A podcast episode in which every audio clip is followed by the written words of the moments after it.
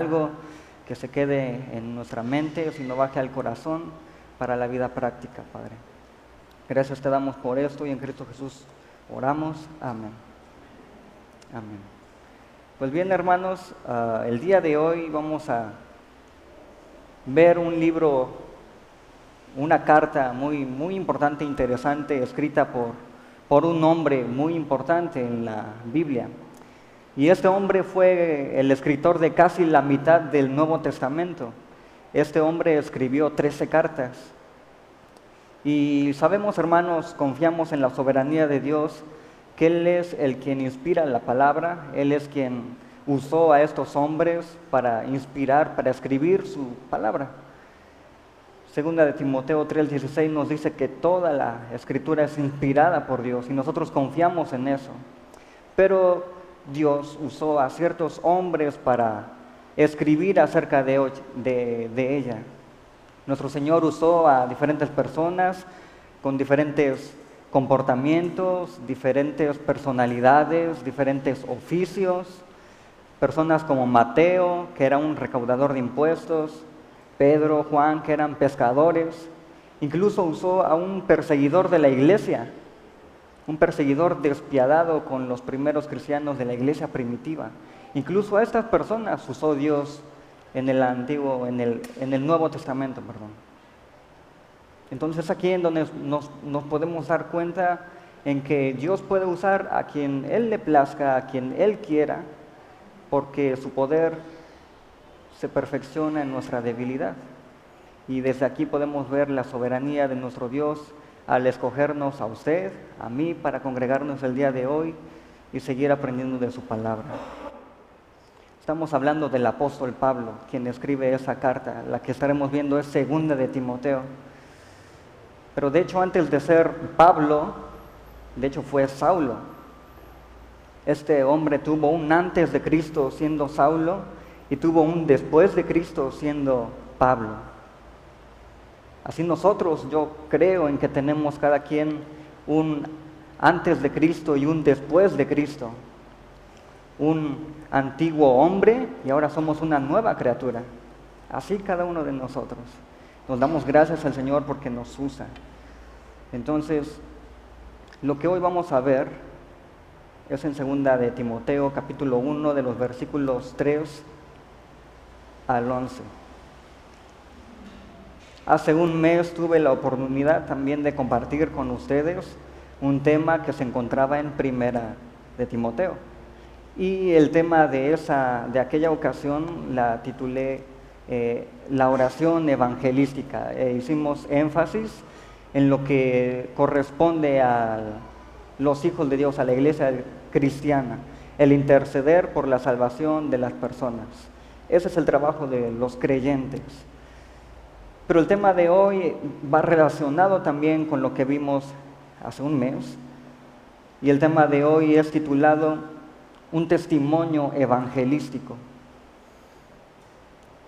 Esto fue uno de los temas que escribió Pablo a Timoteo, eh, recalcando una vez más, hermanos, que segunda de Timoteo es la última carta que va a escribir el apóstol Pablo. Él escribe 13 y las tres últimas son primera de Timoteo, Tito y segunda de Timoteo. Entonces él, como pueden imaginar hermanos, él está de una manera triste, de una manera dolorosa, de que va ahora a encargar esta iglesia que él cuidó, la iglesia de Éfeso, ahora se la va a encargar a un pastor joven, quizás sin experiencia, pero Pablo confía en el que en que el Señor escogió a Timoteo y le ha dado cualidades, le ha dado un don para cuidar de, su iglesia. Entonces Pablo le escribe esto a Timoteo. Y le vamos a dar lectura de los versículos 3 al 11 que dice, doy gracias a Dios al cual sirvo de mis mayores, al cual sirvo desde mis mayores con limpia conciencia de que sin cesar me acuerdo de ti en mis oraciones noche y día, deseando verte al acomodarme, al acordarme de tus lágrimas para llenarme de gozo, trayendo a la memoria la fe no fingida que hay en ti, la cual habitó primero en tu abuela Loida y en tu madre Eunice, y estoy seguro que en ti también. Hasta ahí le vamos a dar lectura. Desde aquí podemos ver, hermanos, eh, que comienza la relación eh, entre Pablo y Timoteo.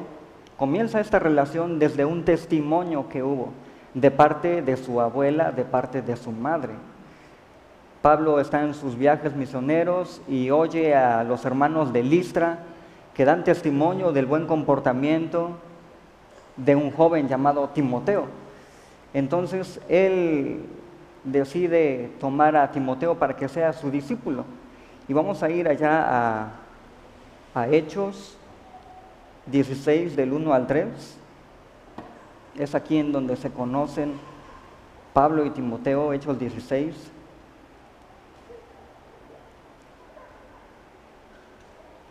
La lectura será del versículo 1 al versículo 3 que dice, Después llegó a Derbe y a Listra, y he aquí había allí cierto discípulo llamado Timoteo, hijo de una mujer judía creyente, pero de padre griego, y daban buen testimonio de él los hermanos que estaban en Listra, en Iconio.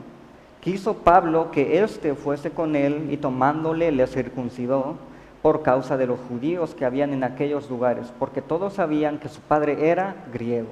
Es aquí en donde Pablo conoce a este joven Timoteo, y en donde él comienza, Timoteo, a ser discípulo de Pablo. Se conocen, empiezan a tener más, más comunión, más relación entre ellos dos. Y más tarde Pablo, al ser encarcelado por este emperador Nerón, desde la cárcel le escribe esta carta a su amado hijo espiritual Timoteo. Los versículos nos siguen diciendo de la siguiente manera en el versículo 6. Dice, por lo cual te aconsejo que avives el fuego del don de Dios que está en ti por la imposición de mis manos. Y quiero hacer una pausa en este versículo, ah, porque aquí hay, una, hay un tema que quisiera yo tratar. Muchas veces yo creo que hemos escuchado ¿no? de iglesias, eh, de algunos otros eh, predicadores que hablan mucho acerca de un avivamiento, que hablan acerca de que Dios va a traer un avivamiento y prepárate y que este avivamiento viene, pero en realidad, hermanos, esa palabra no viene en la Biblia, sino más que en Timoteo, segunda de Timoteo 1.6, en donde dice, por lo cual te aconsejo que avives el fuego. Y Pablo le escribe este a Timoteo diciéndole, por lo cual te aconsejo, te recuerde, te recuerdo que enciendas, que enciendas el fuego del don de Dios que está en ti por la imposición de mis manos. Al decir que avives el fuego, Pablo se está refiriendo a que Pablo encienda ese don que Dios le había dado de ministrar a su iglesia. ¿Por qué le está dando esto?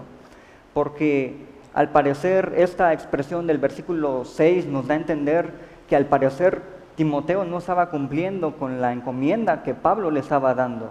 Ahora, ¿en dónde Pablo le da esta encomienda? Le da en, en primera de Timoteo 4, versículo 13. Pablo le escribe a Timoteo, entre tanto que voy, ocúpate en la escritura, la exhortación y la enseñanza. No descuides el don que hay en ti, que te fue dado mediante profecía con la imposición de las manos del presbiterio, es decir, del cuerpo de los ancianos. Aquí vemos que Pablo le da esta encomienda a Timoteo pero cuando leemos segunda de Timoteo 1.6, nos podemos dar cuenta que Timoteo está descuidando esa parte. Y es por eso que Pablo le escribe, te aconsejo que enciendas el fuego del don que Dios ha puesto en ti.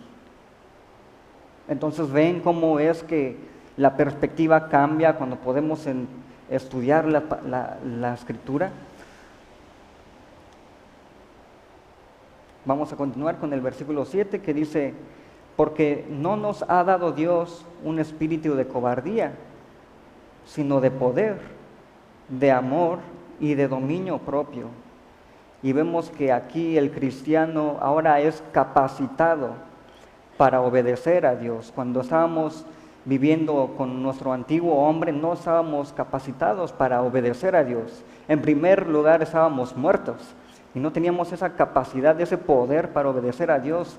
Pero cuando Dios nos da vida, ahora tenemos ya esa capacidad y el cristiano vive una vida en proceso de santificación.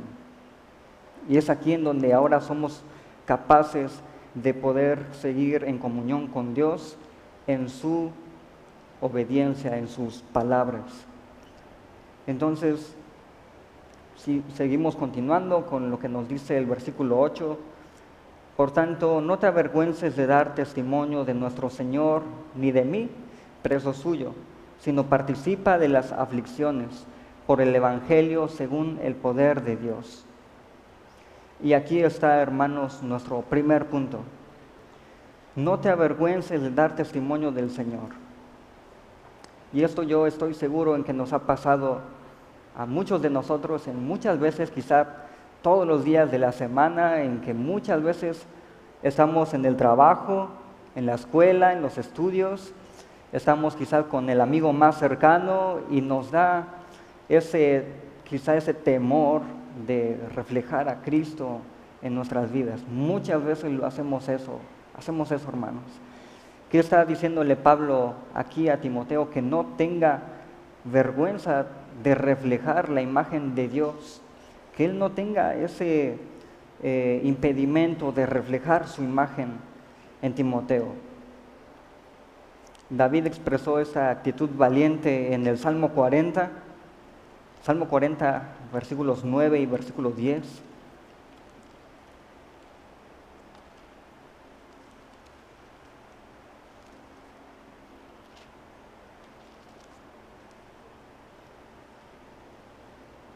Versículos 9 y 10 dice, he anunciado justicia en grande congregación. He aquí, no frené mis labios, Jehová, tú lo sabes, no, no encubrí tu justicia dentro de mi corazón. He publicado tu fidelidad y tu salvación, no oculté tu misericordia y tu verdad en grande asamblea. También lo dice en el Salmo 119. Salmo 119, versículo 46, en donde dice, hablaré de tus testimonios delante de los reyes y no me avergonzaré. ¿A qué queremos llegar, hermano, con, hermanos, con el versículo 8 que estamos aquí viendo de que Pablo le escribe a Timoteo? Hermanos, esto no solamente pasó en la iglesia primitiva, en donde a la iglesia cristiana le costaba más aceptar al Señor como su Salvador. En ese tiempo, hermanos, si un cristiano decía, yo acepto a Jesús como mi Señor y Salvador, era una condena a pena de muerte, hermanos, porque en ese momento el único Señor, el soberano del imperio, era el emperador Nerón.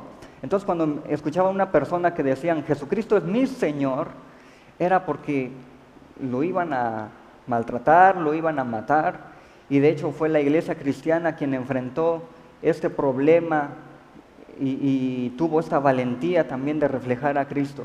Y esta es la verdadera valentía, hermanos, de decir soy cristiano, de decir soy creyente y de congregarnos y no solo decirlo, sino llevarlo a la vida práctica. Entonces Pablo le está diciendo esto a Timoteo y es eh, también entendemos en que no solamente la carta la va a leer Timoteo, el pastor, sino también lo va a leer la congregación, quien está viviendo un tiempo de persecución. En el día de hoy, gracias a Dios, no estamos viviendo en persecución, quizá no de una manera tan eh, mala, fea, digamos, despiadada, sino que ahora los cristianos ya somos más tolerados por la sociedad.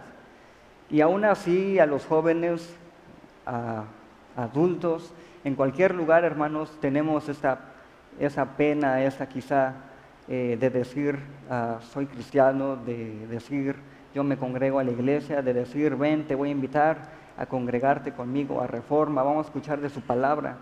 Muchas veces solamente venimos a la iglesia y aquí dos horas reflejamos la imagen de Dios entre nosotros, porque nos conocemos, porque hay comunión. Pero el verdadero trabajo, hermanos, está allá afuera está allá afuera. ¿Recuerdan hace cinco meses, hace, perdón, cinco semanas que hablamos acerca de la oración evangelística? Nuestro trabajo es orar por las personas. Ahora ya estamos orando por ellas. Estamos orando porque el Señor siga trabajando en la vida de esas personas, el testimonio también predica, hermanos. Muchas veces eh, somos frenados a hablar de Cristo, pero hablamos más con nuestros comportamientos, con nuestros hechos, con nuestros ejemplos. De esta manera un cristiano habla más. De hecho, hay personas que son bien portadas, que son más concentradas y no conocen a Dios. Este debe ser nuestro trabajo, hablarles a, todas, a todo tipo de personas. Reflejar a Cristo no solamente de labios hacia afuera, sino en nuestro corazón, en nuestras vidas prácticas, hermanos.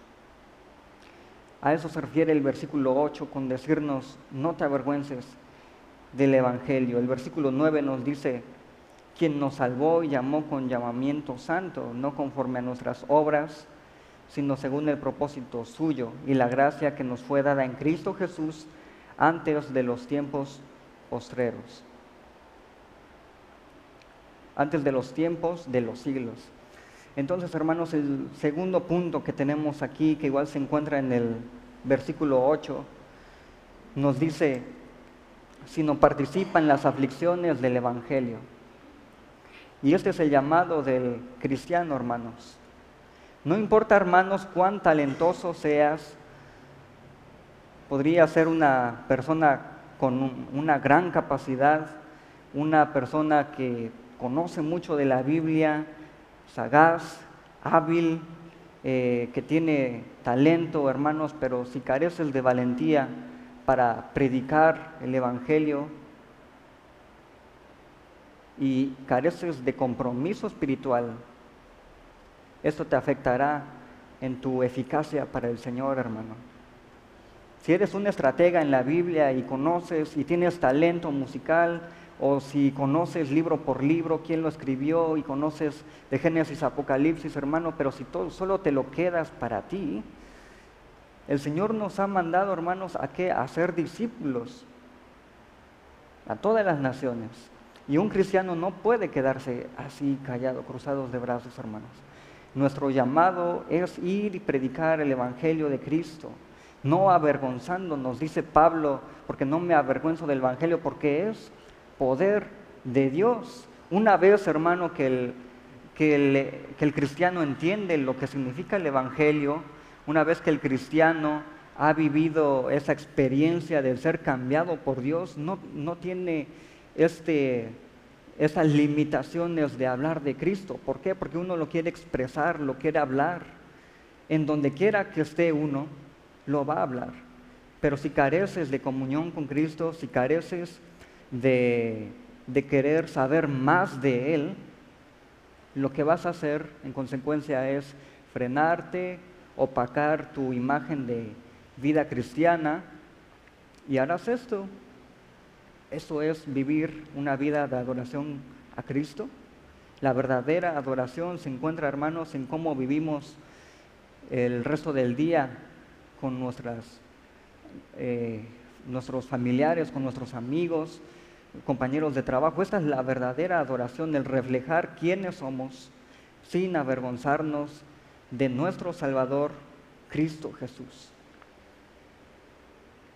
En las escrituras, hermanos, el ejemplo más conocido de avergonzarse de Cristo lo encontramos en la negación de Pedro, cuando él niega al Señor Jesucristo antes de ser, poco antes de ser crucificado.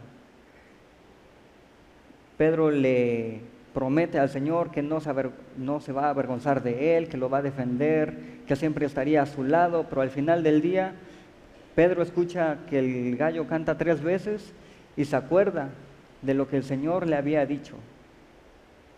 ¿Y qué ocurre? Él llora amargamente. Allí en Mateo 26, 56 podemos ver estos, estos hechos que pasan. Mateo 26, 56.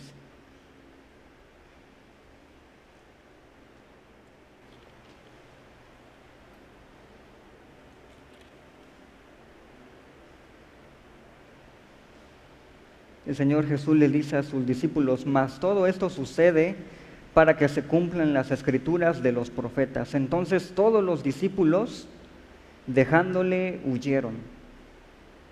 Todos los discípulos huyeron, hermanos, cuando arrestaron a Jesús.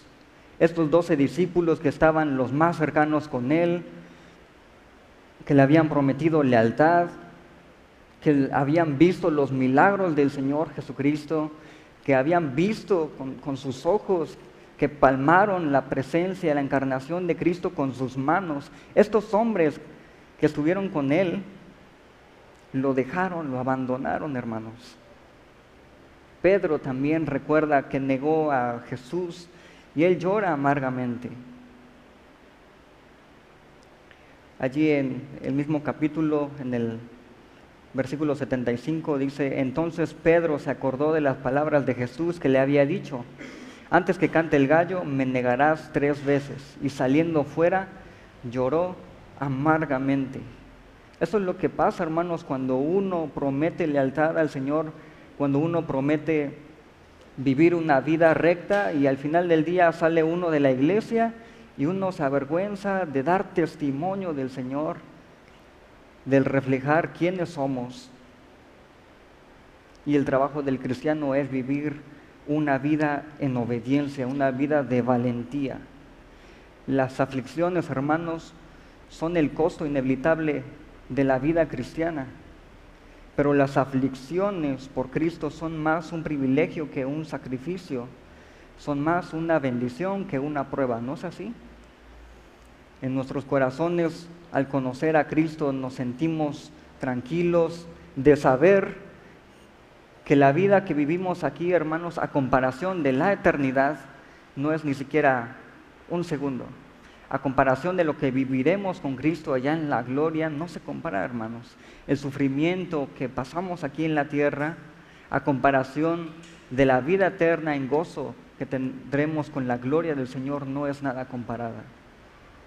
Aún así, la iglesia cristiana ha escuchado este mensaje una y otra vez. Pero al parecer nuestra naturaleza, hermanos, nos hace olvidar esto, nos hace eh, que el mensaje nos entre por un oído y nos salga por el otro. Muchas veces esto pasa. Somos llamados a reflejar la imagen de Cristo, vivir una vida de valentía, una vida de sacrificio. Recordemos a estos hombres que los de la iglesia primitiva, por un ejemplo de ellos podría ser Esteban, cuando él estaba predicando del Señor Jesús y estas personas se enojan con él y lo apedrean. Y él aún al ser, estando siendo maltratado, siendo muerto, él termina dando gloria a Dios hasta el último aliento allá en Hechos 7:58.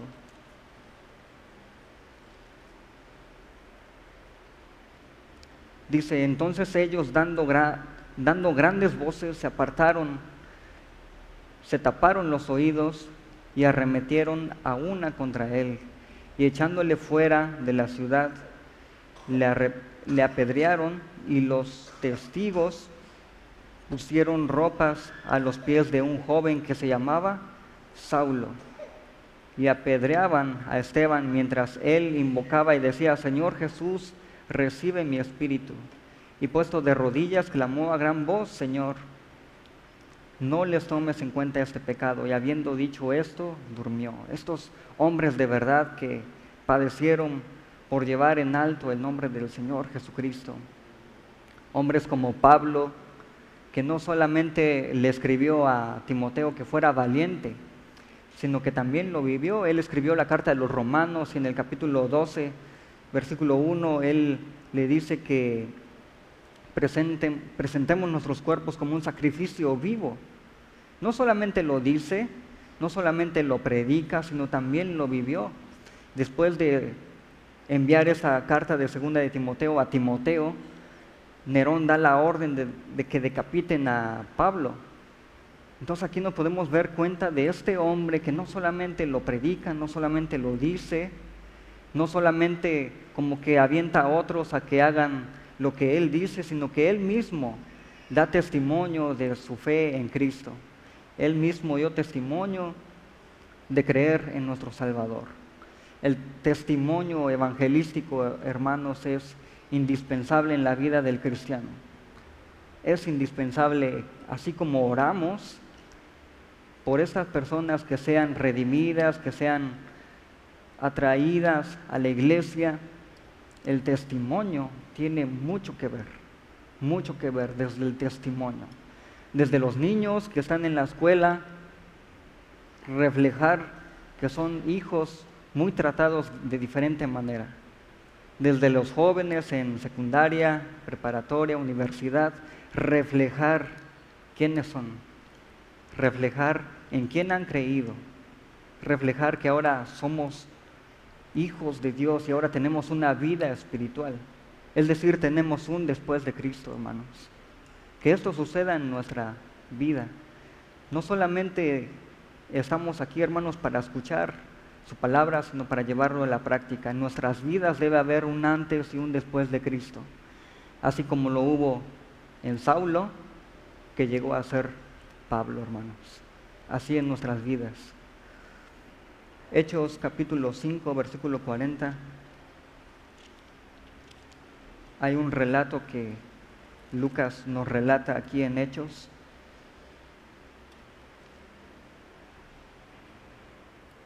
En Hechos 5:40 dice,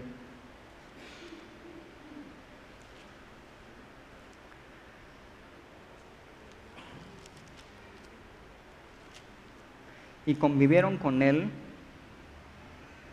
y llamando a los apóstoles después de ser después de azotarlos les intimaron que no hablasen en el nombre de Jesús y los pusieron en libertad. Y ellos salieron de la presencia del concilio gozosos de haber sido tenidos por dignos de padecer afrenta por causa del nombre. Y todos los días en el templo y por las casas no cesaban de enseñar y predicar a Jesucristo. Aquí nos estamos informando de Pedro y Juan que ellos son encarcelados, son azotados por hablar de Cristo pero después de ser azotados ellos son liberados. Pero ellos agradecen de, padecer por Cristo, de ser azotados. Ellos salen gozosos. Y ellos reciben una orden que es el silenciarse, el guardar silencio, ya no predicar más, pero en el versículo 42 dice, y todos los días en el templo y por las casas no cesaban de enseñar y de predicar a Jesucristo. Estos son hombres de de, Dios. Estos son hombres valientes que nos enseñan a vivir una vida correcta, una vida de valentía. Ahora muchas veces por ser llamados cristianos o discriminados, nos, nos dolemos, nos avergonzamos muchas veces y ahora el cristiano es muy débil al recibir estas críticas. ¿Qué es lo que debemos hacer? personas valientes de dar un buen testimonio de lo que Dios ha hecho en nuestras vidas. Ese es el trabajo de la iglesia cristiana, columna y baluarte de la verdad, hermanos. Y esto nos ayuda, hermanos, a traer más personas a la iglesia, aún más personas. No podemos reunirnos cada ocho días y vernos los mismos, los mismos hermanos cada ocho días eso no es el trabajo. Yo leo el escrito que está allá en este cancel que dice que nos estamos preparando y estamos preparando discípulos para la gloria del Señor Jesucristo. Y que esto sea una verdad, una verdad. Que el Señor les bendiga, hermanos. Esto es lo que el Señor ha puesto en mi corazón, el compartirles. Y he sido muy bendecido con ustedes, muy bendecido en una gran, gran manera.